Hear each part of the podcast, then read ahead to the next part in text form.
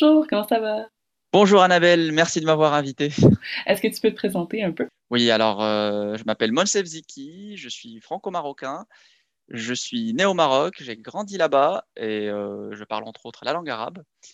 Et euh, donc j'ai fondé l'entreprise La Foire des Terroirs, je propose des produits des différents terroirs du monde et j'ai une grande passion pour les terroirs, les cultures et les langues en particulier. la question que je reçois souvent, c'est pourquoi l'arabe s'écrit de droite à gauche? Les premiers alphabets étaient écrits de droite à gauche, notamment en Égypte antique. Donc, euh, on a retrouvé d'anciens scribes justement où euh, c'était euh, c'était écrit de droite à gauche. Après, les historiens et les historiennes sont partagés justement sur, ce sujet. Donc, ils se sont inspirés. c'est une langue sémitique et donc ils sont inscrits, inspirés à, l'instar de l'hébreu aussi qui s'écrit de droite à gauche des anciens scribes de l'Égypte, qui n'est pas loin de, là où l'arabe est né. L'arabe est né euh, justement en, Arabie, dans les déserts d'Arabie. Alors pour beaucoup de gens, l'appréhension de, cette écriture euh, de, droite à gauche euh, est compliquée, mais voilà, il y a beaucoup de gens comme moi, beaucoup de, Marocains de Maghrébins au sens large, hein, qui, apprennent une langue latine, notamment le français et l'arabe en même temps. Donc on a cette appréhension-là. Peut-être que pour des gens qui l'apprennent plus tard, c'est plus compliqué. Mais non, non, en fait, quand on voit de l'arabe, on lit de droite à gauche et, on peut, on peut s'amuser euh, avec les copains quand on était au primaire d'essayer de dire à l'envers, mais c'est un peu comme si on lisait le français à l'envers. Comment informer le système d'écriture? Euh, y a-tu, comme, tu mets une lettre, s'écrit différemment selon un mot? C'est, mais c'est une langue très, très sensible aussi, l'arabe. C'est, euh,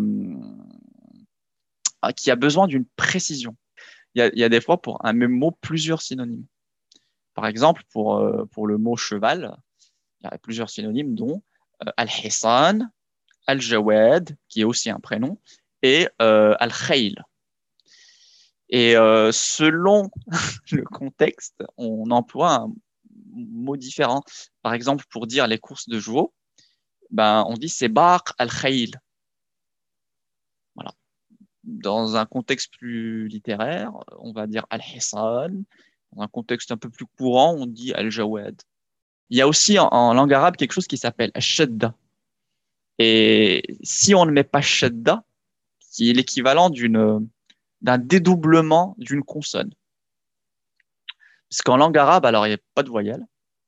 Pas, la, pas de voyelle. Dans l'alphabet, il n'y a pas de voyelle en fait. Les voyelles, c'est ce qu'on met euh, sur et en dessous des lettres. Euh, et donc, ça s'appelle al-harakat on peut aussi traduire ça euh, littéralement en français mouvement. Voilà.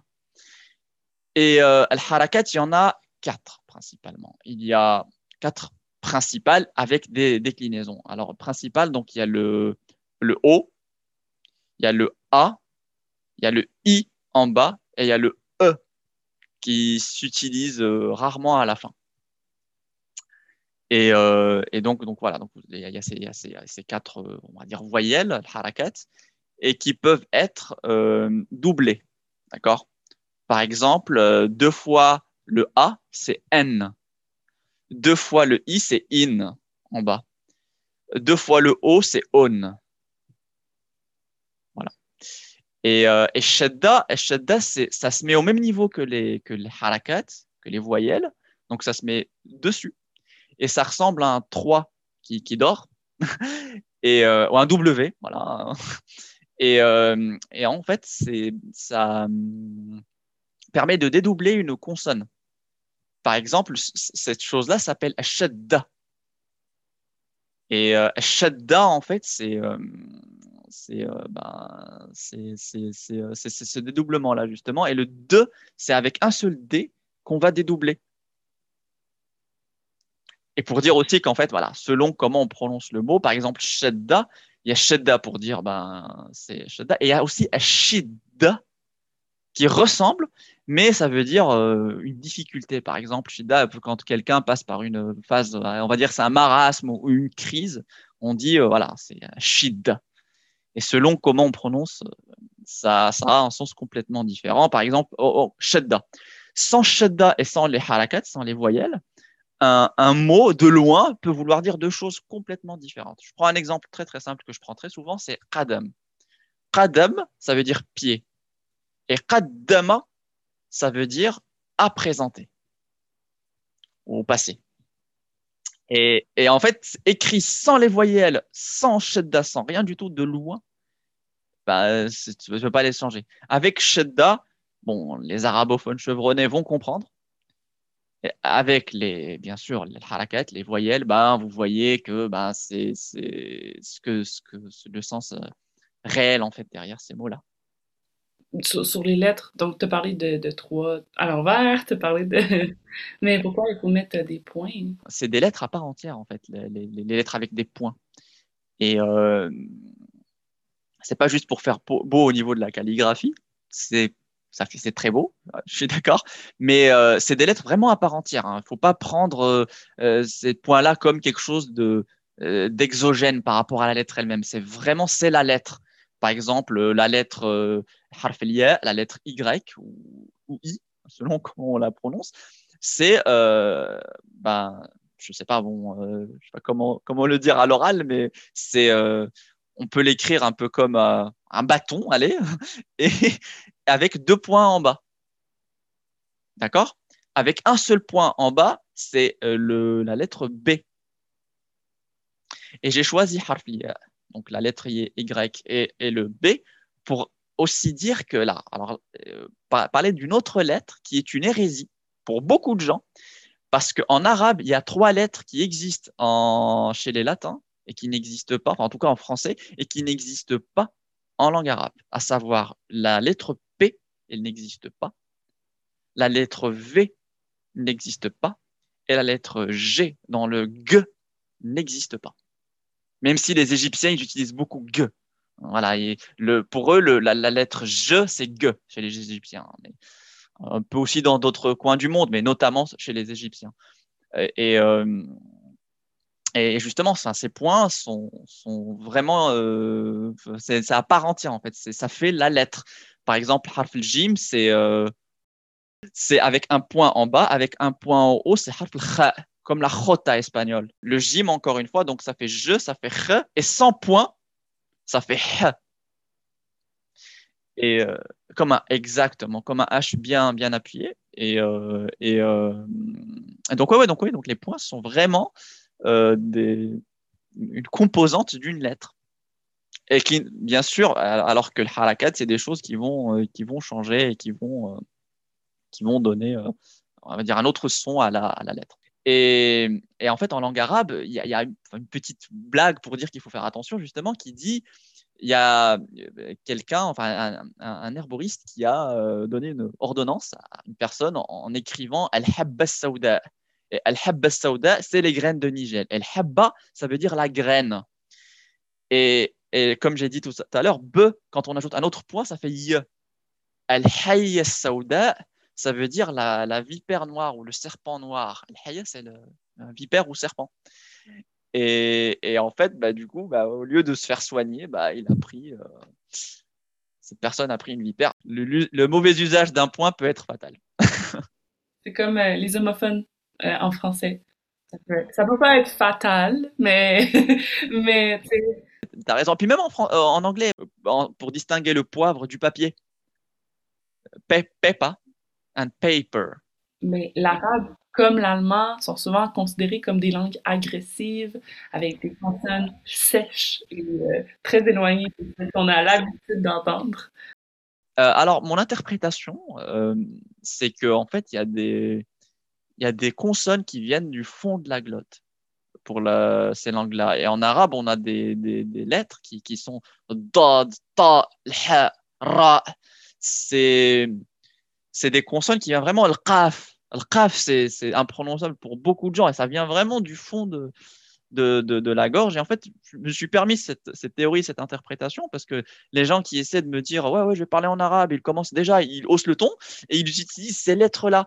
Et, euh, et du coup, je me suis dit Ouais, bah, pour moi, moi, je suis natif, donc je, je, ne, je ne trouvais pas ça agressif, mais Après, j'essaie de me mettre à la place des autres personnes et justement, je trouve que c'est les gens qui n'ont pas justement ces phonèmes-là et qui ne sont pas habitués à entendre ces lettres-là, ils peuvent trouver les dod et tout, en fait, ils peuvent, trouver ça agressif. L'arabe est, une langue qui, qui a beaucoup évolué dans le temps et une langue extrêmement riche. Euh, et, c'est justement, c'est pour ça que les gens ils, se posent la question, ils disent ouais, mais comment font les arabophones pour apprendre d'autres langues et tout?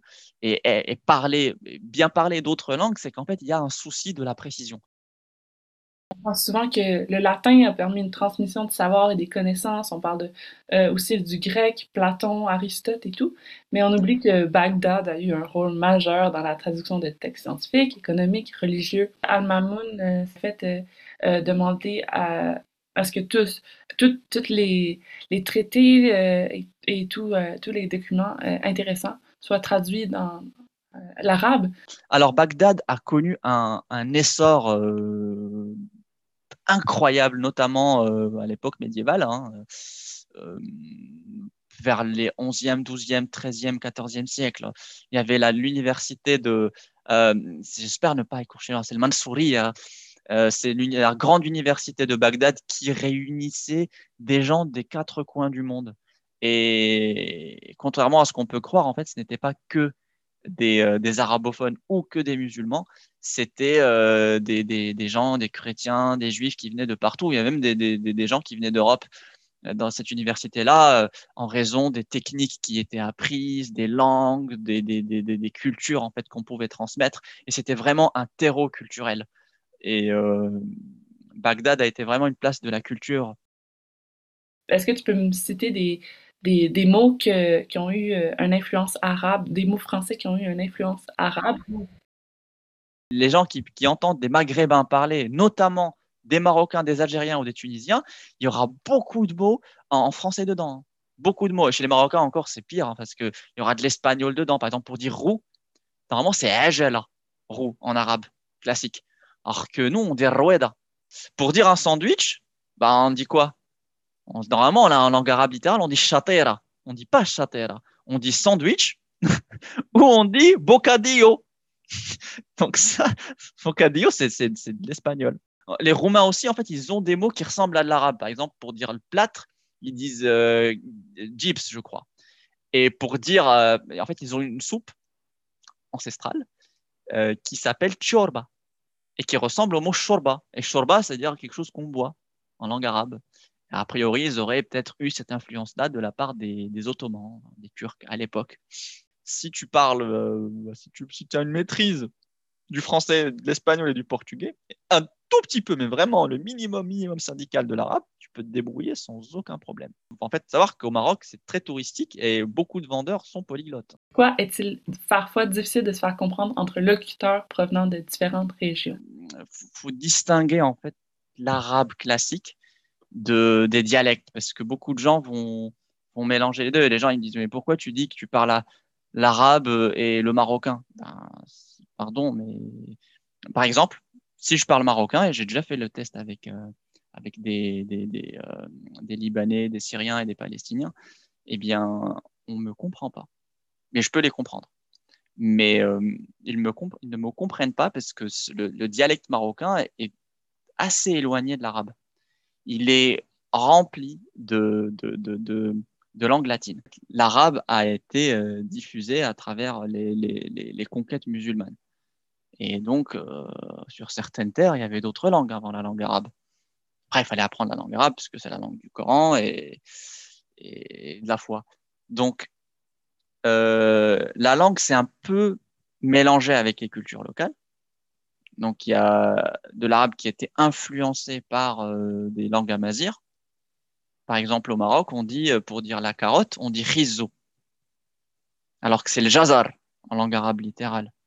Et en algérien, c'est Zrodia, c'est encore autre chose. Bref, ajoutons à cela les différentes influences. Parce que bon, on parle de colonisation du XXe siècle, il y a eu des influences avant. Et par exemple, le Maroc, il a été beaucoup influencé par euh, les influences, euh, ou en tout cas les, présences portugaises et espagnoles, et françaises plus tard. Par exemple, nous, on a, des mots en, portugais qu'on utilise, euh, qui, par exemple, manta. Par exemple, quand on dit euh, le manta c'est pour dire la couverture pour me couvrir. Et, là, bah, peut-être qu'un un arabophone de, je sais pas, je prends un exemple, un Syrien, il va, juste comprendre le rita parce que la couverture, c'est le et on a utilisé le verbe trata. Donc, il peut, même s'il n'utilise pas le même verbe, il va comprendre que tu te couvres. Mais le premier mot, il n'a pas compris, parce que manta, ça vient du portugais.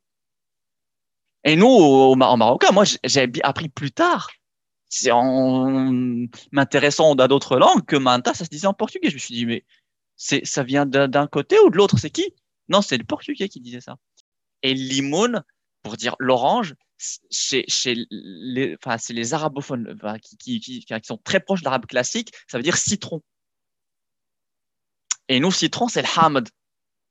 C'est voilà, c'est vraiment complètement, enfin, des, des, des, mots différents. Et, euh, et, par exemple, par contre, on, peut dire borchokala au Maroc. En fait, le borchokala, ça vient de, de c'est de si on change le q avec le r, c'est borchorali. Et borchorali, ça veut dire portugais en arabe tout simplement.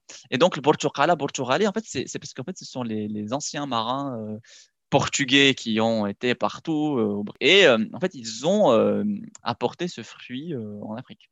Et donc, c'est connu, ça, enfin, en tout cas, on l'a, assimilé au portugais parce qu'ils l'ont ramené sur les côtes marocaines. Et donc, Portugal, ça vient de Portugal. Voilà, c'est, c'est, c'est marrant. Hein. Euh, et, et, du coup, bah, en fait, les Égyptiens s'intéressent un peu moins en fait, à ce qui se passe au côté ouest. Et, vraiment, pour caricaturer, mais il y a quand même un fond de vérité, plus tu vas vers l'ouest, plus ils comprennent les autres. Je sais pas si tu vois ce que je veux dire en fait. Les Marocains vont comprendre les autres, les Algériens aussi vont comprendre quasiment tout le monde, euh, les Mauritaniens aussi, et puis voilà, tu pars, plus, plus tu parles, et déjà les Tunisiens, ils commencent à avoir quelques petites difficultés à comprendre le marocain, mais ça va, on arrive à se comprendre. Les Libyens, encore un peu moins, les Égyptiens, et là, c'est bon, je suis perdu, là. les Maghrébins, euh, ils sont plus compris euh, après.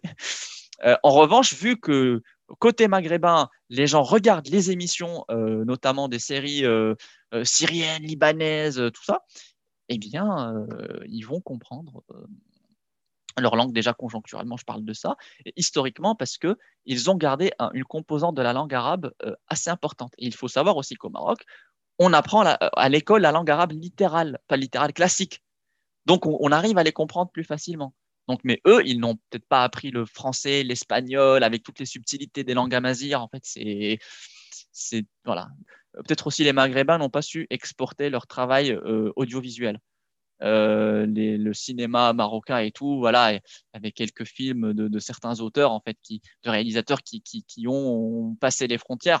Mais les sites comme marocains et tout, c'est regarder un train Maghreb. Voilà, c'est peut-être des Algériens qui vont dire Ah, moi j'ai regardé ça, ou, euh, mais, mais ça ne sera pas regardé par d'autres, en fait. Et, et, je pense aussi que euh, autant d'un point de vue touristique, les Marocains ont, les Marocaines ont très bien su promouvoir leur pays.